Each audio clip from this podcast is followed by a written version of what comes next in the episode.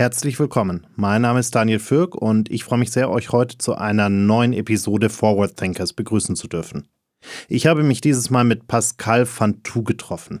Er ist Experte für Online-Marketing, Vertrieb, digitales Wachstum und Innovation und wir haben uns intensiv darüber unterhalten, was eigentlich gute Veranstaltungen ausmachen, wie wir uns unsere Inspiration holen, welche neuen technologischen Trends es da draußen eigentlich gibt und vieles mehr.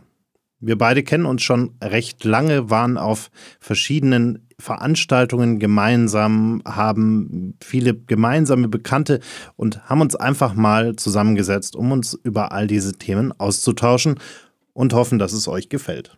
In dem Sinne, viel Spaß beim Zuhören.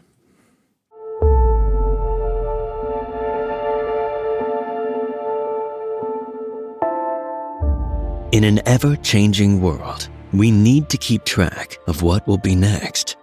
Forward Thinkers is your 48 Forward podcast to discover the future. We are talking to innovative and creative minds from all over the world to learn more about what they are working on and what they think will change the way we work and live within the next decade. Are you ready to join the ride? Welcome to Forward Thinkers. Lieber Pascal, ich freue mich sehr, dass du heute bei uns hier im Studio vorbeikommst und wir uns mal ein bisschen über Trends, über Events, über Marketing, über Digitales, über Technologien, über die Zukunft, über alles Mögliche unterhalten können. Aber erstmal herzlich willkommen bei uns. Vielen Dank. Ich bin gern hier. Wir haben gerade schon gesagt, wir kennen uns ewig eigentlich. Also ich glaube, äh, so seit meinen South by Southwest Anfangsjahren, das war irgendwann so 2014 rum, glaube ich. Ich glaube, da sind wir uns das erste Mal über den Weg gelaufen, wenn ich mich nicht täusche. Das kann gut sein. Also ich, ich, ich glaube, das ist auch wahrscheinlich eine meiner ersten South by Southwests gewesen. Kennst du eigentlich, kennst du eigentlich die Geschichte zu zur South by Southwest, also wie ich da überhaupt hingekommen bin oder wie, wie Simon und ich da hingekommen bin? Nee. Das beginnt eigentlich mit der Geschichte, wie ich Simon Hallinghausen kennengelernt habe. Also ähm, wir sind ja beide aus München und ähm, beide in der Online-Szene einigermaßen unterwegs und haben mal unabhängig voneinander erzählt bekommen, wir sollten uns kennenlernen. Jetzt kennst du Simon auch schon eine gewisse Zeit, also das ist, klingt einfach, ist aber nicht ganz so einfach. Wir haben dann mal einen Termin ausgemacht innerhalb von einem Jahr haben wir einen Termin gefunden und dieser eine Ort, äh, Termin, an dem wir am gleichen Ort zur gleichen Zeit sind, war ein Rückflug von San Francisco. ähm, und da hätten wir uns sozusagen, da waren wir zufällig auf die gleiche Maschine gebucht. So. Und durch ein paar ähm, Verschiebungen von Terminen gab es dann ein Abendessen vor diesem Rückflug. Der Michael Pretorius war da auch dabei. Ähm, und wir trafen uns in einem Airbnb von einem der Yahoo-Gründer. Also zu den frühen Airbnb-Zeiten hat man ja sehr lustige Apartments äh, mieten können und haben ein paar Leute aus dem Valley eingeladen und Simon kocht ja auch gerne und wir haben Schweinebraten mit Knödeln gekocht mit Lebensmitteln aus dem Target.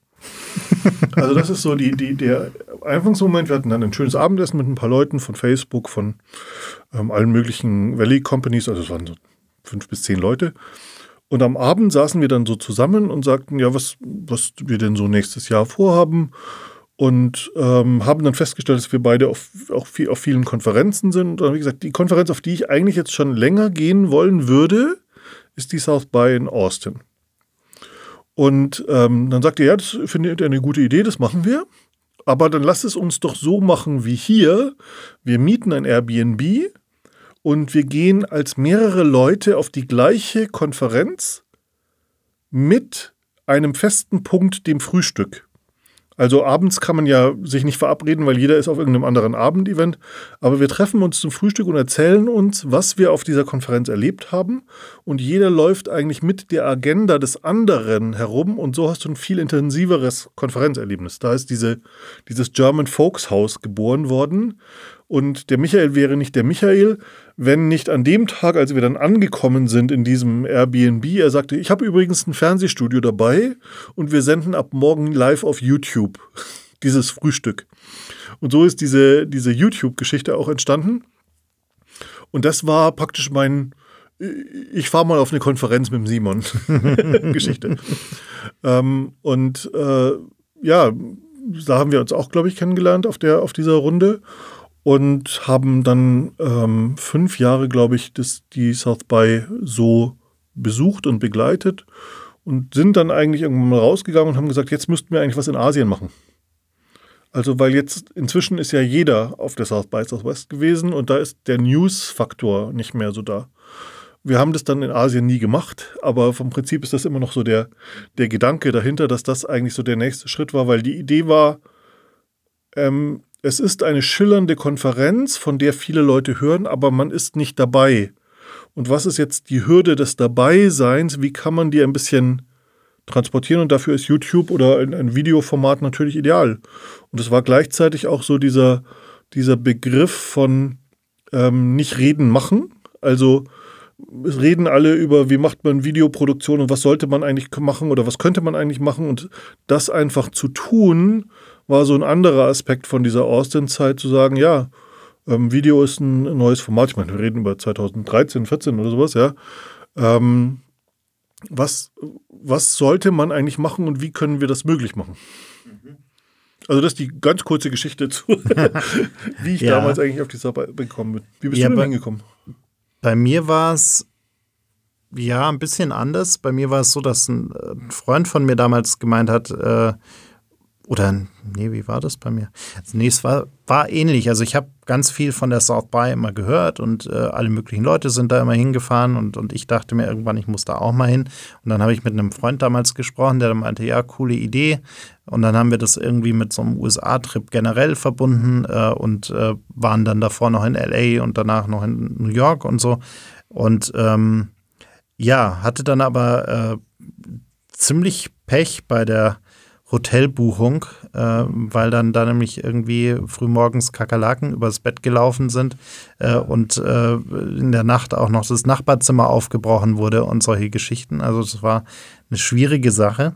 Ähm, und dann bin ich da am nächsten Morgen, habe ich meinen Koffer zugeschlagen und äh, habe dieses Hotel verlassen, ohne zu wissen, wo ich eigentlich unterkomme. Und dann gab es ja damals diese äh, Facebook-Gruppe, als man noch Facebook-Gruppen benutzt hat. Und ich habe reingeschrieben, mir ist eigentlich völlig egal, was, Hauptsache irgendjemand, also ich nehme alles von einem sauberen Boden bis hin zu einem Bett. Äh, ich bin da recht flexibel, Hauptsache es sind keine Kakerlaken mehr da äh, und ob irgendjemand noch irgendwas frei hat. Und dann hat äh, mir damals der Thorsten Wingenter, äh, der damals noch bei der Lufthansa war, geschrieben und, und Thorsten meinte, du äh, fahr mal hier in die und die Straße, nimm mal den und den Doorcode, da sind eh zwei Schlafzimmer noch frei. Such dir einfach eins aus, was dir gefällt, äh, ist eh bezahlt, weil die äh, sind zwei krank geworden, die konnten nicht mitkommen und so weiter. Und so bin ich in dem Haus gelandet, was ich seitdem eigentlich fast jedes Jahr mit, ich glaube, zwei Unterbrechungen, weil äh, der, der Hausbesitzer äh, äh, Robert äh, irgendwelche Renovierungen an dem Haus gemacht hat. Ähm, aber ansonsten hatten wir jetzt immer dieses Haus mh, mm, und auch noch das Haus daneben, was auf dem gleichen Grundstück steht und dann noch ein Haus zwei Straßen weiter und die Gruppe wurde immer größer. Und äh, ja, und aber ähnliches Konzept. Also auch die Idee zu sagen, ähm, ja, macht doch eigentlich viel mehr Spaß, wenn ein paar mehr Leute dabei sind. Wir haben nicht das Frühstück als verbindenden Faktor, weil dafür schlafen einige von uns zu gerne zu lange, äh, inklusive mir. Aber äh, irgendwann findet man sich über den Tag hinweg immer irgendwo. Äh, Im Zweifel dann abends bei irgendeinem Konzert. Und ähm, so machen wir das inzwischen bei allen möglichen Veranstaltungen, also auch zur Slush, äh, zur äh, The Next Web in Amsterdam, zum Nordic Business Forum dieses Jahr zum ersten Mal, zum Web Summit in Lissabon. Äh, genau, also ziemlich querbeet. Und äh, das ist da irgendwie so, so entstanden damals. Mhm. Bei uns war der, der Moment des Frühstücks war auch vor allem ein Zeitzonenthema, wenn wir denn live senden. Wann, wann können wir denn live senden und ist überhaupt noch jemand da? Und wir hatten das dann, und wie gesagt, mittags ist alles schon irgendwo auf irgendwelchen unterschiedlichen Orten. Was ist der Ort, an dem alle da sind und das ist der, an dem sie aus dem Bett fallen müssen. Zum Teil, weil wir haben ja dann zu unmenschlichen 8 Uhr Zeiten und so äh, diese Show gemacht. Aber das, das war ja der, der Faktor deswegen. Das letzte Festival, auf dem wir uns äh, getroffen haben, war die OMR in Hamburg. Und jetzt bist du ja auch ziemlich viel in der Marketingwelt unterwegs. Gab es da irgendwas, was du mitgenommen hast, wo du gesagt hast, hey, das äh, hat mich jetzt entweder in einer Annahme bestätigt oder irgendwie ein ganz neues Fenster geöffnet, wo du noch nicht dachtest, dass es sich auftun würde? Also über, über die OMR ist schon so viel geschrieben und gesagt worden. Ich weiß nicht, ob man da sich noch ein, an, einreihen muss. In, es gab ein paar Aspekte. Ich habe das auch mal auf, auf äh, einem der Social Media Kanäle gepostet, dass ich einen Sticker auf der Toilette gesehen habe, der so ein, so ein Awareness-QR-Code war, wo man ähm, relativ einfach sagen konnte, ähm, mir geht's nicht gut, ich brauche ein Taxi oder ich, ich habe Probleme. Und das fand ich, fand ich sehr gut. Ich kenne das allerdings, also es war nicht das erste Mal, dass ich das gesehen habe. Ich habe das in einer besseren Form noch gesehen auf dem Chaos Communication Camp. Also der, der CCC hat da tatsächlich veranstaltungsmäßig ein, ein sehr, sehr interessantes Format aufgebaut, ähm, wo ganz viele so kleine Aspekte eine besondere Rolle spielen. Das fand ich aber, also, oder das Learning für mich war, dass man der OMR beim Wachsen zuschauen kann oder beim sich weiterentwickeln. Es gibt ganz viele Veranstaltungen, wo man den Eindruck hat, da wird immer der gleiche Stiefel runtergespielt. Und das, finde ich, hat man bei der OMR nicht. Also es, man sieht die Entwicklung und es ist ähm, auch durch die Person Philipp natürlich eine, eine sehr sympathische Entwicklung und man, man, man erlaubt ihm auch sehr viel, finde ich, durch seine Art. Also es gibt andere Veranstalter, da würde man das eventuell nicht akzeptieren. Ich finde, er hat auch relativ viel ein, äh, eingesteckt dieses Jahr. Für mich war die OMR nie ein Content-Format. Also ich ähm, bin contentseitig da ein bisschen wählerisch oder schwer zufriedenzustellen, je nachdem, welche Perspektive man, man einnimmt. Und ich glaube, dass das für so ein Junior-Level genau das Richtige ist. Inspiration und Wow und tolle Leute, Musik, ähm, äh, ich habe es immer so als das, das Post, der Post-Sales-Event für die Anstellung von Junior-Online-Marketern betrachtet. Also äh, geh da hin und weißt du, dass du den richtigen Beruf gewählt hast. So. Dafür ist es das Mega-Event. Ich glaube, auch für Recruiting ist es, äh, ist es ein guter Event. Inhaltlich hat es mich jetzt, äh, habe ich nicht zu wenig mitbekommen, aber ich, mich haben jetzt auch die Protagonisten nicht so in, in, in, die, in die Stages geholt. Ähm, das Masterclass-Thema ist ein eigenes, also ich, ich finde, das ist ein irreführender Titel. Ähm, ich glaube, man müsste es irgendwie Showcase oder sowas nennen, damit die Leuten auch klarer ist, äh, dass es eigentlich um Lead Generation geht. Ähm, das finde ich schade, aber ähm, es ist für mich immer der Event in Hamburg, wo ich relativ sicher sein kann, alle Hamburger zu treffen. Also Deutschland hat ja, wenn man es global betrachtet oder europäisch, ist ja, hat ja Deutschland eine, eine besondere Geografie, in fast allen anderen europäischen Ländern gibt es eine Stadt, an der ist dann alles, was Medien, Internet und so weiter ist, vorhanden. In Deutschland kommst du eigentlich nicht an eine Aufteilung zwischen Hamburg, Berlin, München und eventuell noch irgendwas im Ruhrgebiet vorbei, ein bisschen Frankfurt noch, aber, aber ähm, deswegen gehe ich auf Events mit Ortsbezug, weil ich da die Leute aus dem Ort sehen kann einmal im Jahr. Das ist so mein, mein größter Antrieb. Und ich habe auch jetzt nicht so den Anspruch, da Termine zu buchen, sondern ich, ich, ich mache eigentlich so den klassischen South by uh, Go with the Flow, weil man läuft einfach in, in Leute rein, die man schon seit Jahren nicht gesehen hat. Und das sind dann immer die besten Gespräche. Ja. Also die ungeplanten. Und das ist eigentlich mein, mein South by-Erlebnis. Also die Erkenntnis schlechthin. In den Talk, in den du gehen willst, kommst du nicht rein.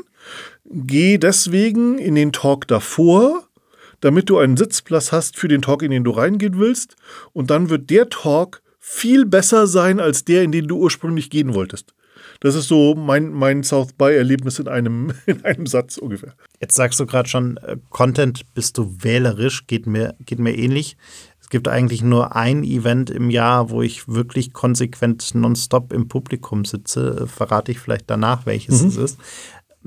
Hast du so ein Event, wo du sagst, da musst du auch oder willst du inhaltlich auch wirklich jedes Jahr hin? Also nicht nur Networking, sondern wo du sagst, da passiert inhaltlich auch so viel, dass es äh, dich, dich wirklich inspiriert, dir neue Einblicke gibt, wie auch immer? Also es gibt unterschiedliche Events für unterschiedliche Dinge. Es gibt für mich le leider oder zum Glück nicht das One-Size-Fits-All-Event.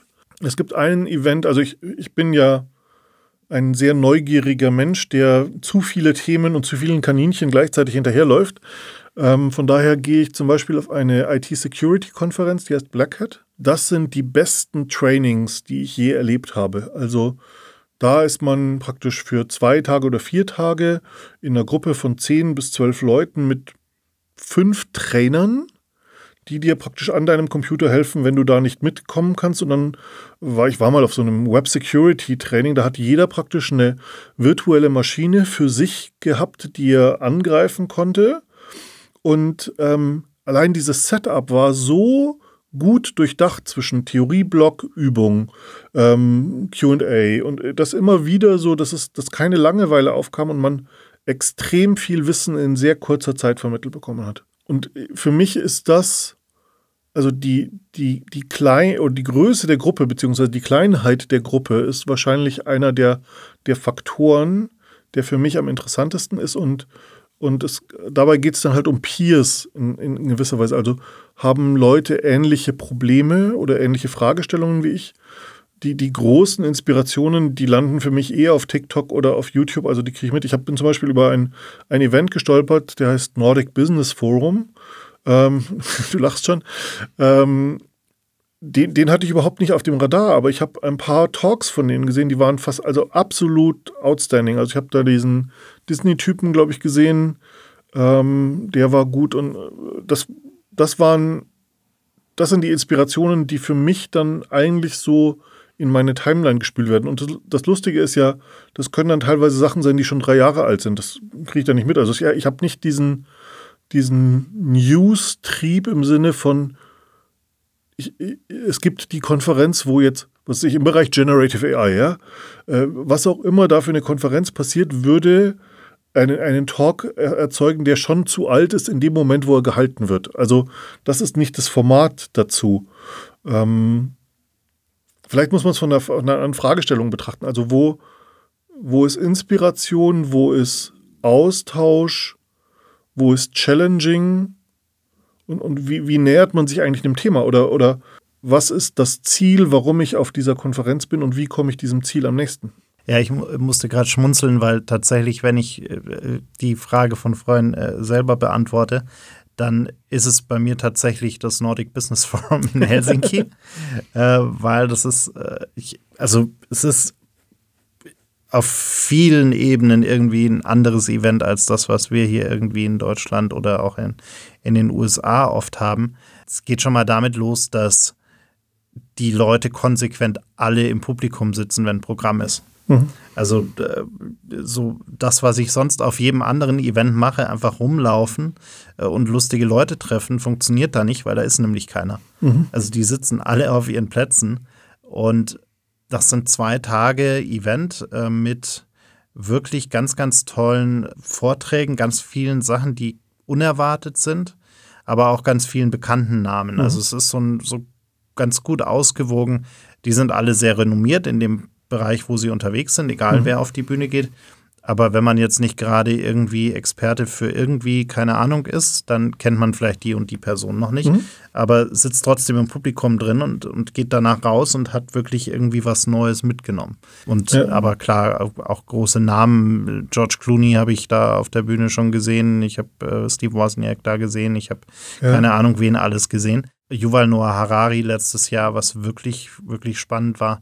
Und, und das ist wirklich so das Event im Jahr, wo ich inhaltlich ungern drauf verzichten würde. Ansonsten ist tatsächlich so die, die Frage, also ich habe, äh, weil, weil du jetzt gerade so diese großen Namen gesagt hast, was ich in der Eventszene ein bisschen irritierend finde, ähm, ich habe das mit ein paar Leuten schon mal so andiskutiert, ist, warum geht es um den Namen und nicht um den Inhalt?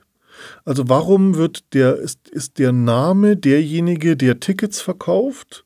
Ich vermute mal, dass es so ist. Ich bin kein Eventveranstalter. Und warum ist es nicht der Inhalt, der Tickets verkauft? Das ist eine sehr gute Frage. Wenn ich dir die beantworten könnte, dann wäre ich um einige Ecken schlauer, ähm, auch für unser eigenes Event. Aber tatsächlich, der, der Punkt ist, glaube ich, dass die Leute sich einfach es ist, glaube ich, so ein bisschen dieses Phänomen der, der Headlines und der, der äh, Verkürzung von Informationen. Äh, wenn du den Namen siehst, den Namen kennst und sagst, den will ich mal live sehen, dann ist das Thema gegessen. Wenn du aber ein Thema siehst, dann musst du irgendwie die Beschreibung dazu lesen, dann musst du vielleicht noch lesen, wer sind die Leute, die da irgendwie drüber sprechen und traue ich denen zu, dass die irgendwie sich damit beschäftigen können, dass die mir irgendwie einen Inhalt bieten können, den ich selber noch nicht weiß. Also der Aufwand, sich bewusst für ein Thema und ein Panel zum Beispiel zu, äh, zu entscheiden, ist höher als zu sagen, ich will mal George Clooney live auf der Bühne sehen. Was jetzt nicht heißt, dass das eine richtiger als das andere ist, aber, aber ich glaube, das ist so ein bisschen die Erklärung, äh, weil du eben mit einem Namen wie Clooney, äh, wenn man bei dem Beispiel bleibt, im Social Media Feed, im, in der Kommunikation äh, mehr Aufmerksamkeit generieren kannst. Was ich aber auch nicht gut finde. Also ich, ja. ich bin jetzt nicht derjenige, sagt, der sagt, wir brauchen nur irgendwie große Namen, äh, sondern äh, in erster Linie sollten mal die Inhalte stimmen. Ich glaube, die Leute beschäftigen sich doch mit Themen und nicht mit Namen. Also wie kommen diese Themen, also wie finden sich die Leute durch Themen repräsentiert auf einem Event?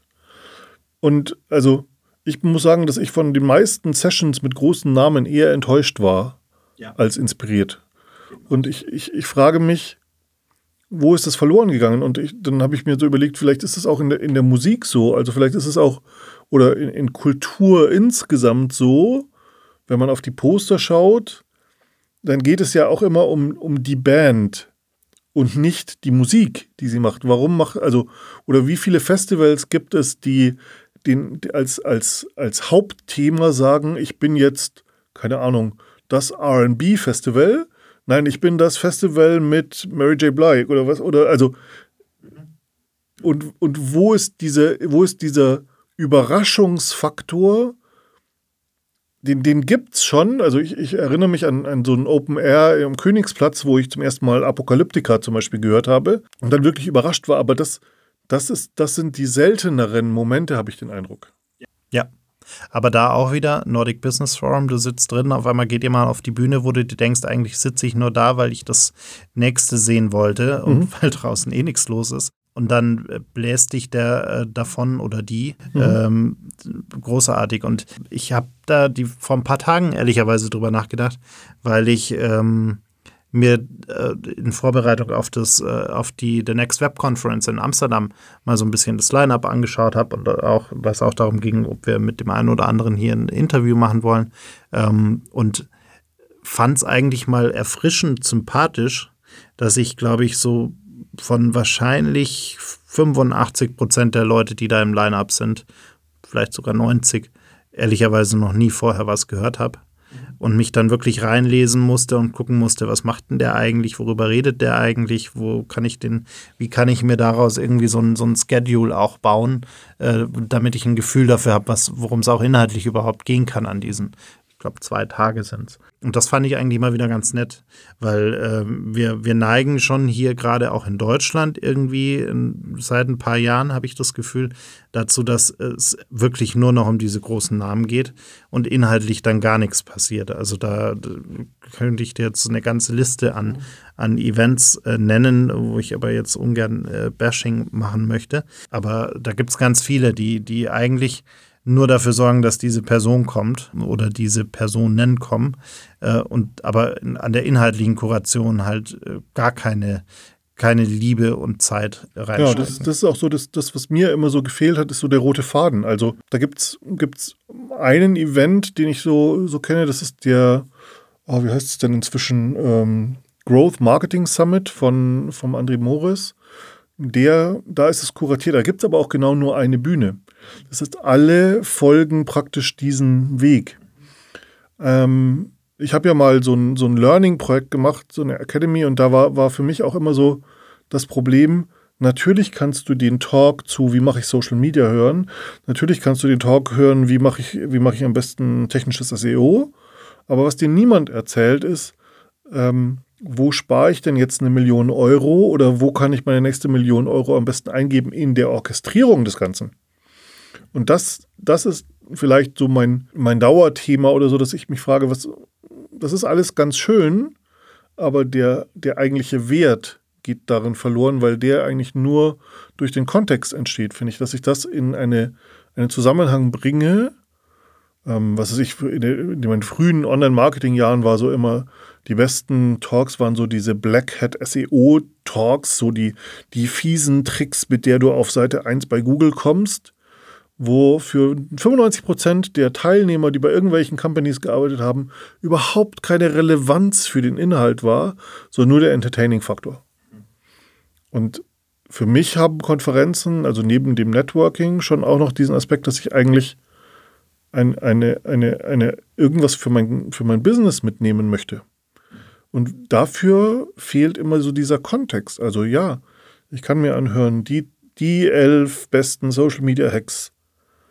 Okay, wie viel davon sind relevant für mich als Zielgruppe? wahrscheinlich einer. Was auch okay ist. Also ich, ich finde ja auch, ein, ein, Learning ist zum Beispiel äh, diese Konferenzen.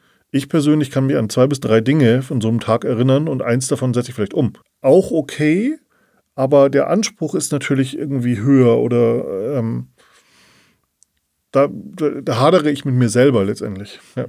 Ja, mir geht es immer auch so ein Stück weit darum, äh, das war auch so der Grund, warum äh, gerade die South by irgendwann so, so einen festen Platz irgendwie in meinem äh, Kalender bekommen hat, weil ich bei der South by immer so ein bisschen das Gefühl hatte, es ist wie so ein bisschen so ein, wie, wie so ein Fieberthermometer. Also du hast ein ganz gutes Gespür dafür bekommen nach diesen anderthalb Wochen, was so die großen Themen sind, die uns so wahrscheinlich die nächsten zwölf Monate irgendwie beschäftigen werden. Ich hatte ehrlicherweise dieses Jahr zum ersten Mal nicht mehr ganz so das Gefühl. Äh, mag aber auch daran gelegen haben, dass ich dieses Jahr zum ersten Mal auf der CES in, in Vegas im Januar war und da natürlich ähnlich ist. Da ist es ähnlich.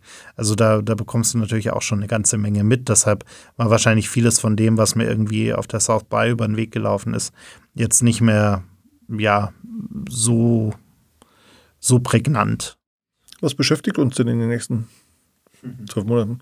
Außer, außer Generative AI. Also, weil ich hätte gesagt, okay, das hätte man zusammenfassen können. Äh, Generative AI, setzt euch hin, macht eure Hausaufgaben, weil das passiert. Ja, also das, äh, klar, ich meine, Generative AI ist, ist, ist überall. Ich glaube, es ist ja eine ganz spannende Phase gerade für uns, weil wir jetzt gerade so die Themen setzen für unser Festival nächstes Jahr im April. Und das ist ganz schön weit weg, um jetzt irgendwie ein Gefühl zu haben, was sind da die großen Themen. Ähm, zwei von unseren drei äh, Core-Topics sozusagen haben wir schon gesetzt. Ähm, das eine wird äh, das Thema Menschenrechte sein. Ich glaube, dass uns das ganz massiv beschäftigen wird, aufgrund der Situation in der Ukraine, aber auch aufgrund der Situation im Iran, äh, aufgrund der Situation in China, in Taiwan, alles, was da so auf uns zukommen wird in den nächsten Monaten und vor allem dann wahrscheinlich auch 2024, äh, wird dieses Thema, glaube ich, nochmal sehr, sehr, sehr, sehr anstacheln, wo wir uns auch nochmal Gedanken machen müssen, äh, weil wir uns, glaube ich, sehr zurückgelehnt haben und gesagt haben, sehr ja eh alles selbstverständlich, gerade hier in Europa. Äh, und, und da müssen wir dann doch nochmal ganz viele in Frage stellen und, und reflektieren. Das ist so das eine Thema. Ein anderes Thema, das wird dir sehr gefallen, äh, glaube ich, äh, was äh, sehr, sehr wichtig werden wird äh, und eigentlich schon ist, aber die Relevanz wird nur noch größer werden, äh, wird nämlich das Thema Cyber Security and äh, Digital Identities, haben wir den Track genannt, sein. Und ich glaube, da werden wir aus ganz vielen Perspektiven uns nochmal viel mehr damit beschäftigen müssen, weil zum einen das Thema Cyber War mit quasi äh, von einem Land äh, getriebene Angriffe äh, Russland, äh, China zunehmen werden. Gerade bei großen Unternehmen bin ich mir sehr, sehr sicher. Alles, was irgendwie auch infrastrukturrelevant ist, da wird noch sehr, sehr viel mehr passieren, als es ohnehin schon äh, passiert. Und wir müssen uns aber auch mal Gedanken machen bei diesem ganzen Wust an Daten und Devices, die wir alle inzwischen verwenden ähm, dass wir da mal wirklich konsequent werden. Also ich glaube, wenn wir hier auf die Straße gehen würden und jedem irgendwie so ein Wahrheitsserum geben würden, ich glaube, dann sind so Themen wie Two-Factor Authentication zum Beispiel. Ich glaube, äh, also keine Ahnung, grobe Schätzung, wahrscheinlich 20 Prozent, die äh, das, wenn überhaupt, schon aktiviert haben. Das ist wahrscheinlich sehr optimistisch. Das ist hoch. Aber das sind das alles so Sachen, ja. Wo wir uns, glaube ich, sehr viel mehr damit beschäftigen müssen. Ähm, auch wenn es darum geht, dass äh, dann so Themen wie digitale Verwaltung und E-Government dann vielleicht bei uns auch nochmal deutlich mehr kommen werden, kommen werden müssen. Äh, und dann sind die Daten natürlich auch nochmal viel sensibler, als wenn jetzt jemand meinen Facebook-Account hackt oder so. Das, ja, aber äh, das geht ja auch weiter. Ich war gestern, äh, ich war am Dienstag beim Arzt und musste auf Papier nochmal so einen Fragebogen ausfüllen, wo ich mir dachte, äh, das letzte Jahrtausend hat angerufen. Äh, zur, und zwar, das war nicht mal, weil ich neu da war, sondern zur Aktualisierung wo ich mir denke, dann druckt mir halt aus oder zeigt mir online kurz, was ihr von mir habt und dann sage ich, was sich geändert hat. Aber äh, allein solche Prozesse, da kriege ich ja. Der ärztliche Direktor der LMU-Kliniken hat kürzlich in einem äh, Gespräch zu mir gesagt, für uns ist eigentlich am besten, wenn Patienten ihre gesammelten Röntgenbilder aus äh, vergangenen Tagen in einer Tüte im Umschlag mitbringen, weil jeder andere Weg, der existiert, also Ärzte anfragen und so weiter, an anderen Kliniken anrufen, führt dazu, dass äh, es erstens mal äh, sehr, sehr schwierig ist, ein wahnsinniger Aufwand ist. Und dann im besten Fall bekommt man die Daten per CD zugeschickt äh, und kann dann erstmal ein Device suchen, mit dem man die dann öffnen kann. Also ja, das Thema ist riesig. Äh, Gesundheitswesen, Digitalisierung. Liebe Grüße an Thomas Rudolph. Wir starten dazu demnächst bald mal ein Podcast-Format ein Riesenwust, ein, ein unglaublich riesiger Wust an, an äh, ja, analoger Welt. Ja, aber es ist, letztendlich ist doch auch ein Ausdruck von Überforderung, oder? Also ich meine, die. Ich habe in dem, in dem Gespräch, das war eine Panel-Diskussion, ich habe dann irgendwann gesagt, wie lange können wir es uns denn eigentlich noch leisten, dass wir so tun, als dass das System, so wie es gerade ist, noch funktioniert. Weil eigentlich sind wir ja dauernd in einer Überlastungssituation im, ja. im Gesundheitswesen. Und wie lange dauert es noch, bis es einfach zusammenbricht, weil wir einfach äh, die Ineffizienz in Person sozusagen sind in diesem Gesundheitswesen. Ähm, ja, und die ein, einstimmige Meinung war, äh, eigentlich sind wir schon drüber, über den Zeitpunkt. Ich glaube, ähm, also mein Gefühl ist, ist, dass, dass die Überforderung des Menschen eigentlich das Thema ist. Also gerade ChatGPT zeigt oder die Reaktion von Lehrern auf ChatGPT zeigt, glaube ich, exemplarisch die massive Überforderung von Bevölkerungsgruppen und dem, was eigentlich passiert, sie, wie du sagst, auch im Gesundheitssystem nicht mehr aufhalten können. Und, und wie geht man damit um? Ich habe vor, vor kurzem einen, einen Podcast auf, auf Empfehlung eines Freundes gehört, von vor drei Jahren zum Thema AI. Das war diese, äh, von der Zeit der Podcast, der so lang dauert. Ich vergesse mal, wie der heißt. Ähm, ähm, und der sagte, der, der Umgang mit, mit AI oder mit, mit Robotern ist extrem kulturell geprägt. Aus der Kultur und den Filmen über diese Dinge. In Japan zum Beispiel würden ganz viele Leute an Robotern forschen, weil da die kulturelle Prägung ist, das ist ein Helfer, im Haushalt und für eine alternde Gesellschaft kann ich nur mittelfristig mit Robotern überhaupt existieren. In Europa, westlichen Regionen ist der Terminator das Bild des, des Roboters. Und das prägt extrem die Angst vor Technologien wie AI und blockiert, glaube ich, komplette Gesellschaften darin, sich zu fragen, was, was ist das Gute oder wie, wie kann ich allein nur, wie kann ich es benutzen, um überhaupt einschätzen zu können, was ist gut und was ist schlecht. Glaube ich auch. Ich glaube auch ein Stück weit, äh, das Problem ist, dass wir Simon hat es tatsächlich mal schön gesagt in einem Vortrag vor vielen Jahren. Ich glaube, es sind inzwischen, ja, es dürften so um die zehn Jahre sein, ähm, als wir alle noch von digitaler Transformation gesprochen haben. Ähm, und Simon damals eigentlich schon gesagt hat, naja, eigentlich ist keine Transformation, es ist eine Evolution.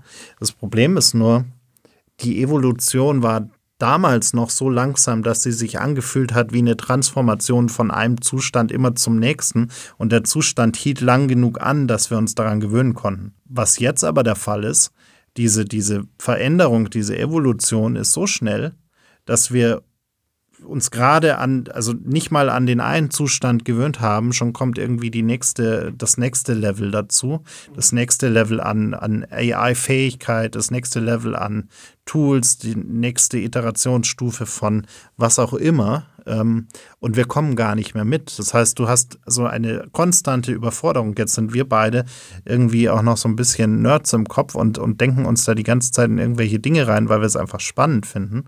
Aber ganz viele Leute da draußen haben weder diese Neugierde noch das Interesse noch die Zeit, um sich irgendwie damit zu beschäftigen. Und die stehen da und auf einmal äh, ja, ist ihr Job obsolet oder was auch immer. Ähm, und, und man kommt gar nicht mehr mit. Ich glaube, es ist ja noch, noch schlimmer eigentlich, weil es gibt genug Leute, deren Job das ist, aber der, der schöne Begriff der Evolution, der ähm, erlaubt das Zurücklehnen. Das ist etwas, mit dem ich, von dem ich nicht betroffen bin.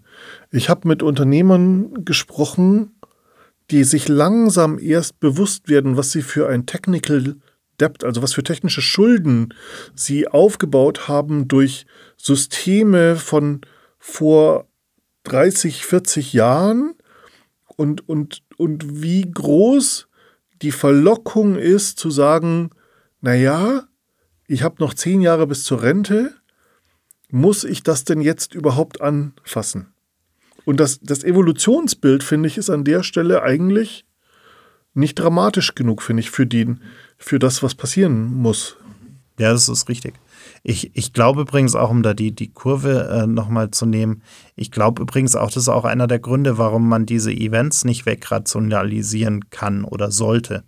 Also es gibt ja ganz viele Unternehmen, die sagen, naja, jetzt war die Pandemie, da sind wir ja auch gut ohne Events ausgekommen und wir haben richtig viel Reisekosten gespart. Wir haben irgendwie, äh, die Leute waren vor Ort und waren nicht auf einmal eine Woche weg oder so. Ähm, ich glaube aber, dass genau diese Events am Ende den Leuten so ein bisschen das Brennglas äh, irgendwie auf die Haut halten, äh, damit die Leute wieder mal merken, okay, da kommt das auf uns zu, da kommt das auf uns zu. Also damit diese man kann sich ja in seinem eigenen Büro immer schön einsperren und so tun, als würde die Welt da draußen irgendwie so weitergehen, wie sie immer war. Ähm, aber wenn ich auf solche Events gehe, dann wird, also ich kann mich immer noch immun dagegen stellen und sagen, nee, trifft mich alles nicht.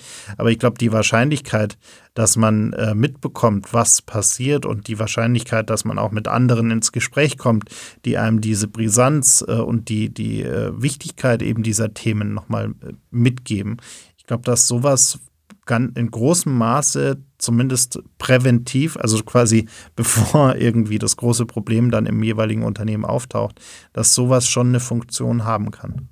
Ich, ja, ich, ich, ich fürchte, das ist ein bisschen alles so mit, mit Wattebäuschen werfen, diese Events. Also ja, jetzt gerade, ich meine, gestern ist rausgekommen, es gibt eine Rezession in Deutschland. Ja?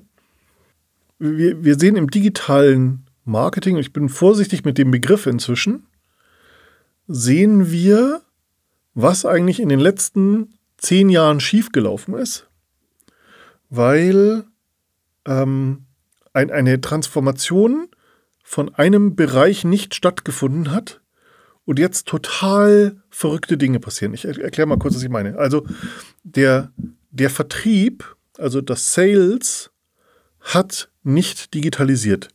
Die haben praktisch sich zurückgelehnt und haben gesagt, läuft doch.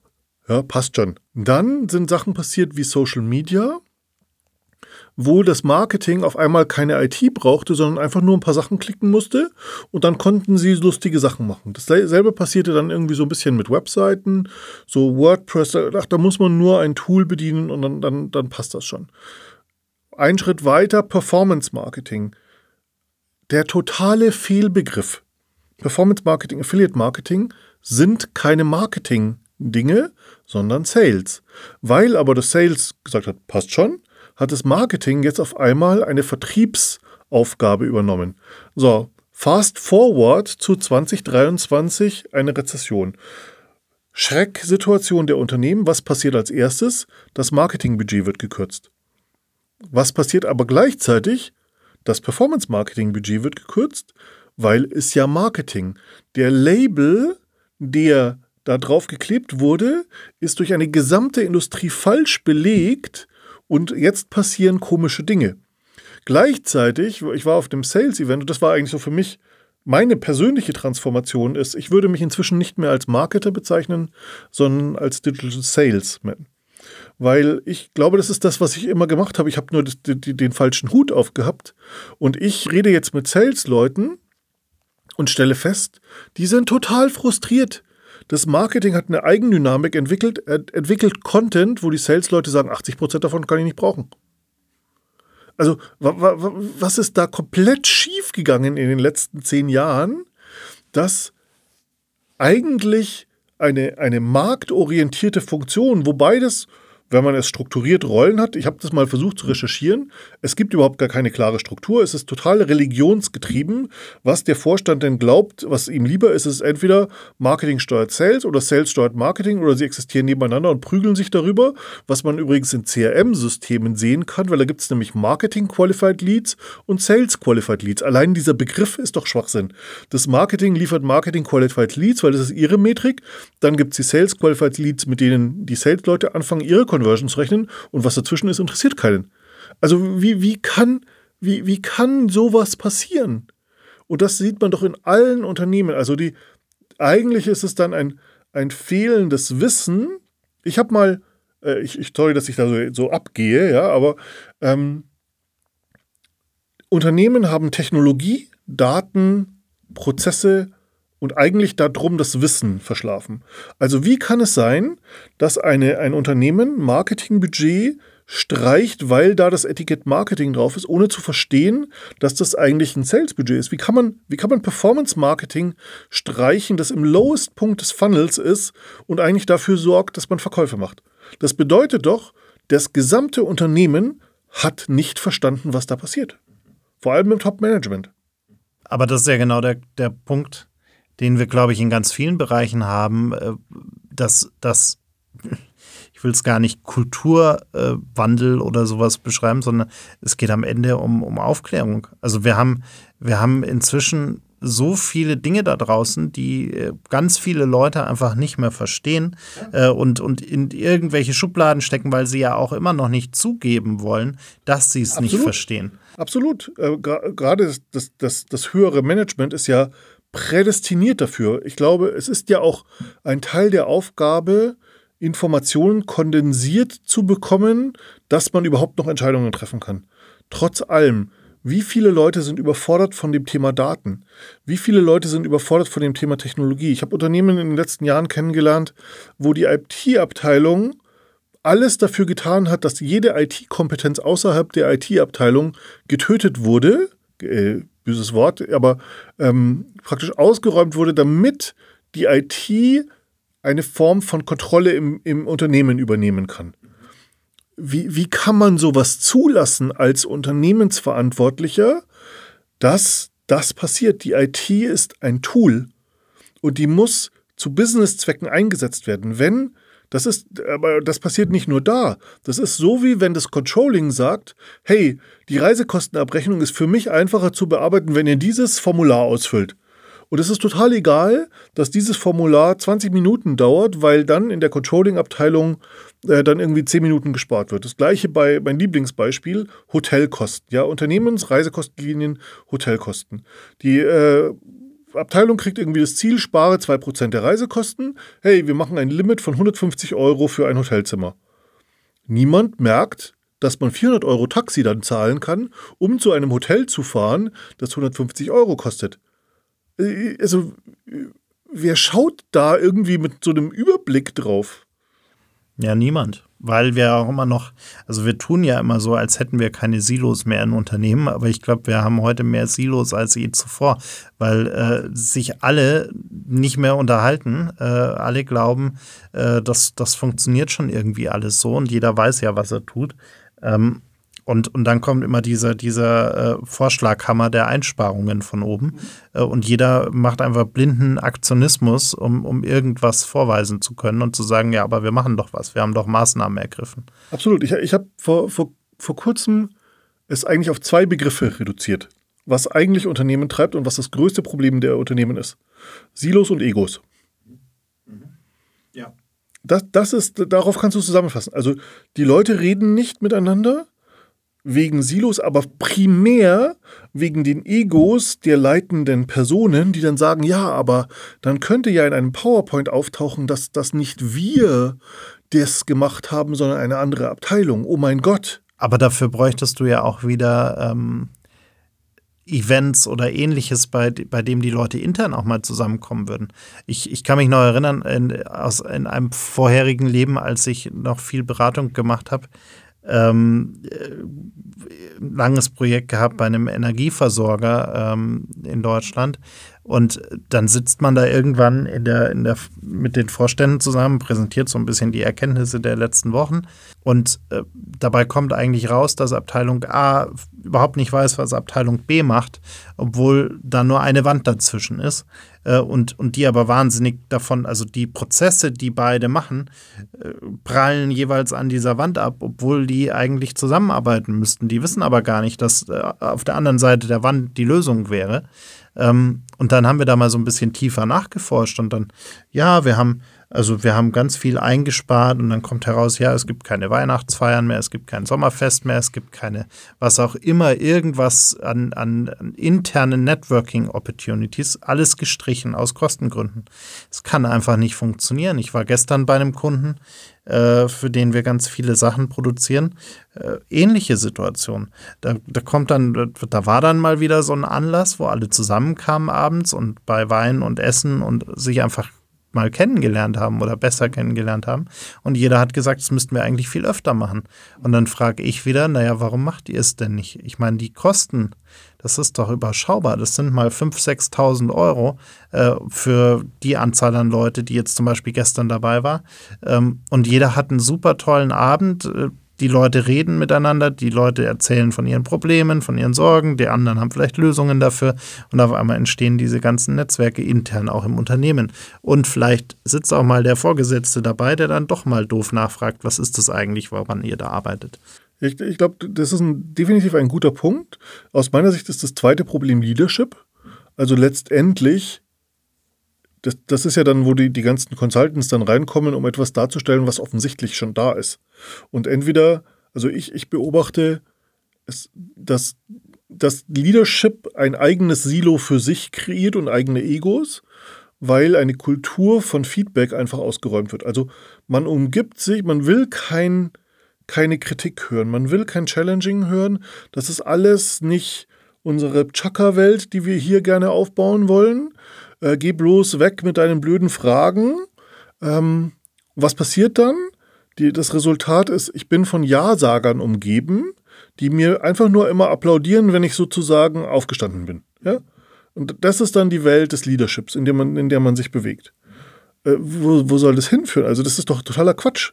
Es, es gibt, aber das prägt eine Kultur von sag bloß nichts darüber, weil dann könnte das irgendwie sich gegen dich wenden. Ja. Und, und äh, was über, was, äh, der Event kostet 5000 Euro, ja. Und dafür brauchst du wahrscheinlich 20 Unterschriften, um sowas zu machen. Aber wofür du nichts brauchst, ist ein Meeting mit 200 Leuten in Teams einzustellen, wo dann keiner die Frage stellt, sind, haben die überhaupt was damit zu tun? Ich kenne, ich kenne solche Meetings, wo ich mich, wenn ich durch die Teilnehmerliste gehe, frage, was in aller Welt hat der Typ mit dem Thema zu tun? Aber Kalender voll, hey, Arbeit geleistet. Es geht nicht mehr, es geht nämlich nicht mehr um Anwesenheit. Also früher wurde ja über Anwesenheit geführt.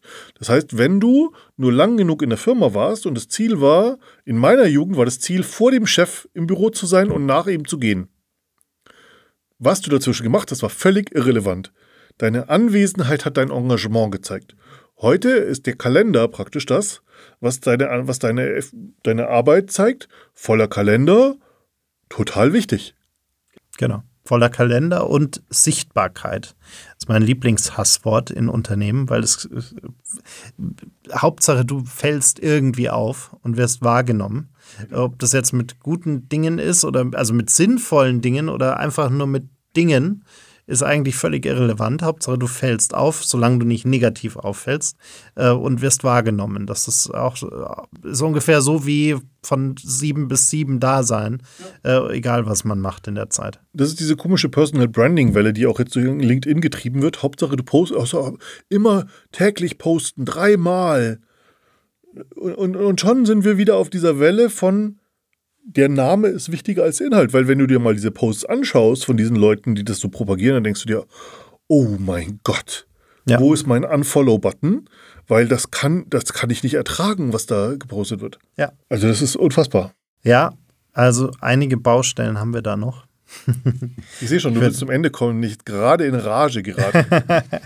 ich ich würde sagen, wir, wir, wir starten mal bei den Events. Wir können ja, ich, ich komme mit zu, zu dem Black Cat Event und du kommst mhm. mit zum Nordic Business Forum. Ja, wir gerne machen. Ähm, klingt doch nach einem, nach einem ganz sinnvollen Plan. Äh, und dann gucken wir mal, weil nämlich übrigens, äh, wenn es um Leadership geht und ähnliches, ganz spannend, mal bei den Finnen zum Beispiel oder generell bei den Nordics reinhören, aber die Finnen sind schon auch ganz speziell da, ähm, weil die ticken da an ein, der einen oder anderen Stelle dann doch nochmal ganz anders als wir. Ähm, Finde ich immer wieder spannend. Zum Beispiel? Nur so als, als Teaser? Naja, ich meine, bei denen ist es zum Beispiel völlig klar, dass irgendwie so ab das schwankt immer so eine Woche hin oder her, aber im Sommer einfach mal vier Wochen äh, der Laden dicht ist, mhm. so ungefähr, weil jeder irgendwie den Sommer genießt und irgendwie aufs äh, Haus, ans, äh, ins Haus am See fährt oder am mhm. Meer äh, und einfach mal nicht da ist und mhm. Äh, auch einfach nicht verfügbar ist. Äh, und die Unternehmen funktionieren trotzdem auf wundersame Art und Weise.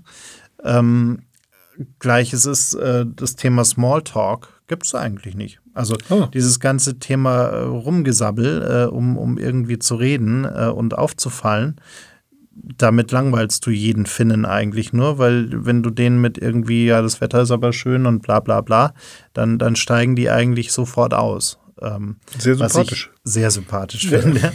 Und, und das führt zu einer ganz anderen Gesprächskultur, weil wenn du mit einem Finnen ins Gespräch kommen willst oder mit einer Finnin, dann brauchst du schon mal irgendwie echt ein Thema, was die andere Person auch interessiert, weil sonst passiert da auch nichts. Ach, mein Auto, mein Haus, mein Pferd funktioniert nicht, oder? Genau. genau. Es war ganz lustig. Die, die Autorin von The Culture Map mhm. äh, war letztes Jahr auf dem Nordic Business Forum. Und dann ging es eben genau um diese regionalen und, und länderspezifischen Unterschiede äh, mhm. in, in, der Art, wie wir kommunizieren, wie wir miteinander umgehen und so weiter. Und ich saß neben so einem richtig waschechten Finnen. Und dann ging es um Kommunikation und dann ging es um die Frage, äh, Nationen, die eher viel reden, Nationen, die eher wenig reden und mhm. äh, die eher Smalltalken, die eher Deep Talk haben und so mhm. weiter, diese ganzen verschiedenen äh, Aspekte. Und er saß dann neben mir und wir haben uns da ein bisschen unterhalten, weil es gab dann äh, so ein paar Beispiele, wo du dich mhm. mit deinem Nachbarn unterhalten solltest.